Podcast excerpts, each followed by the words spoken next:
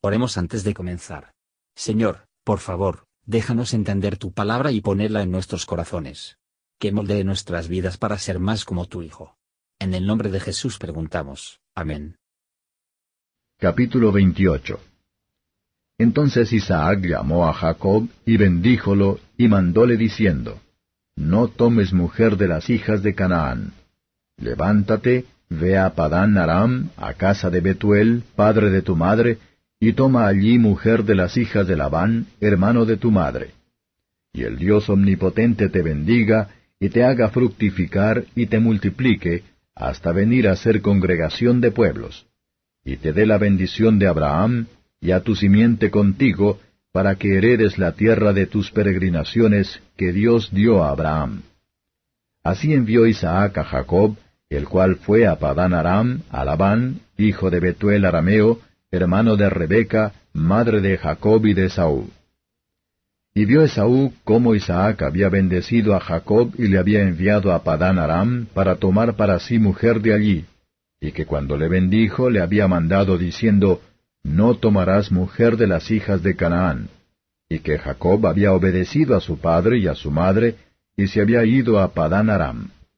Vio asimismo Esaú que las hijas de Canaán parecían mal a Isaac su padre, y fuese Esaú a Ismael, y tomó para sí por mujer a Maalet, hija de Ismael, hijo de Abraham, hermana de Nabayot, además de sus otras mujeres. Y salió Jacob de Beerseba, y fue a Harán.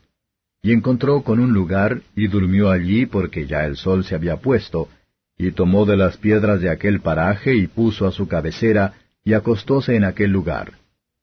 Y soñó, y he aquí una escala que estaba apoyada en tierra, y su cabeza tocaba en el cielo. Y he aquí ángeles de Dios que subían y descendían por ella.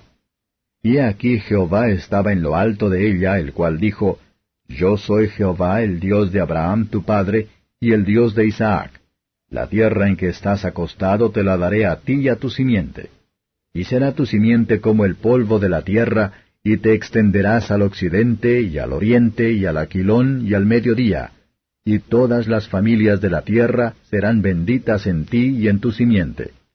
Y he aquí, yo soy contigo y te guardaré por donde quiera que fueres, y te volveré a esta tierra, porque no te dejaré hasta tanto que haya hecho lo que te he dicho. Y despertó Jacob de su sueño y dijo, Ciertamente Jehová está en este lugar, y yo no lo sabía y tuvo miedo y dijo, Cuán terrible es este lugar. No es otra cosa que casa de Dios y puerta del cielo.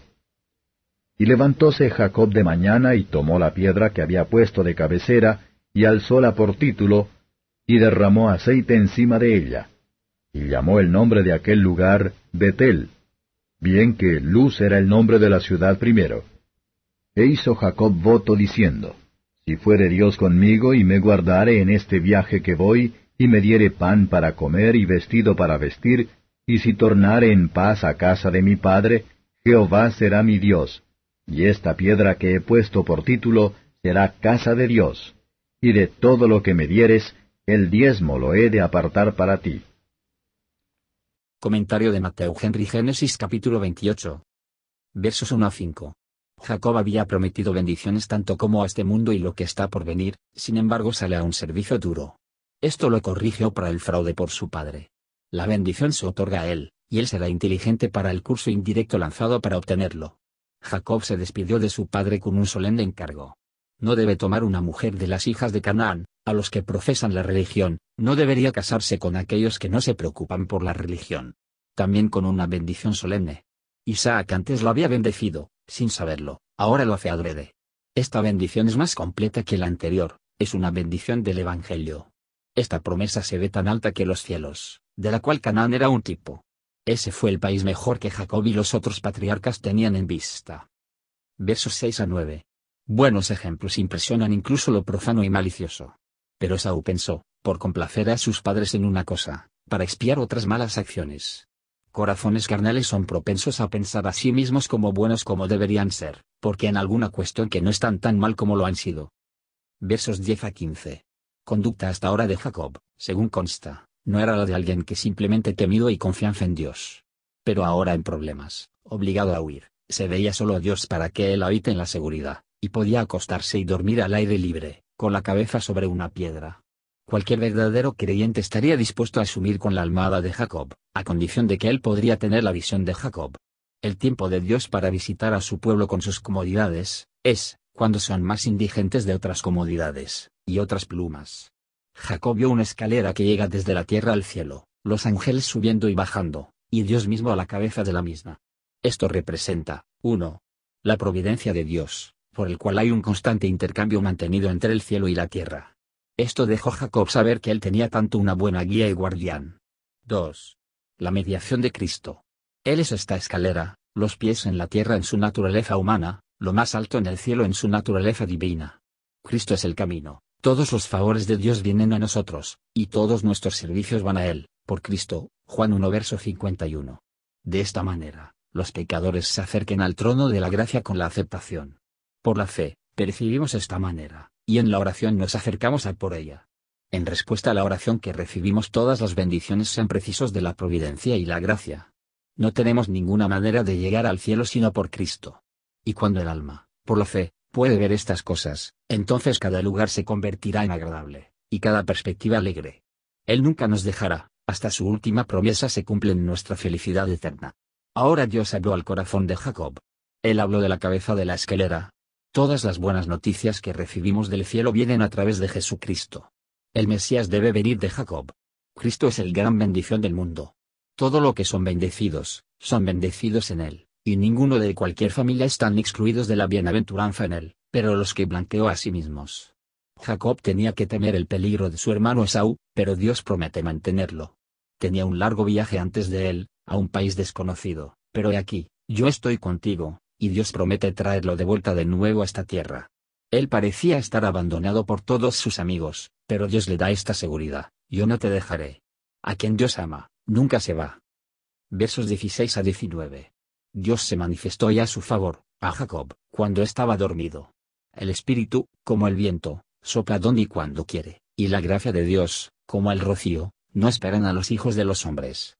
Jacob buscó mejorar la visita que Dios le había hecho, donde quiera que estemos, en la ciudad o en el desierto, en la casa o en el campo, en el taller o en la calle, es posible que mantenemos nuestras relaciones con el cielo, si no es culpa nuestra. Pero cuanto más vemos de Dios, tanto más porque nos vea por temblor santo delante de Él. Versos 20 a 22. Jacob hizo un voto solemne en esta ocasión. En este observar, 1. Fe de Jacob. Confía en que Dios estará con él, y lo mantendrá, que depende de ella. 2. Moderación de Jacob en sus deseos. Él no pide la ropa suave y la comida suave. Si Dios nos da mucho, estamos obligados a estar agradecido, y utilizarla para Él. Si nos da muy poco, estamos obligados a estar contento, y con gusto le disfrutamos en ella. 3. Piedad de Jacob, y su relación con Dios, aparecen en lo que él desea, que Dios estaría con él, y lo mantendrá. Necesitamos desear no más para hacernos fácil y feliz. También su resolución es, para escindir al Señor como su Dios del pacto. Cuando recibimos más de piedad común de Dios, debemos abundar en gratitud. La décima es una proporción en condiciones de ser dedicado a Dios, y empleada por Él, aunque puede ser más o menos, como Dios nos, 1 Corintios 16 verso 2 prospera. Recordemos, pues, nuestros Bettels, como nos encontramos comprometidos con votos solemnes a rendirnos al Señor, que lo llevará a nuestro Dios, y dedicar todo lo que tenemos y estamos a su gloria. Gracias por escuchar y si te gustó esto, Suscríbete y considera darle me gusta a mi página de Facebook y únete a mi grupo Jesús Answers Prayer.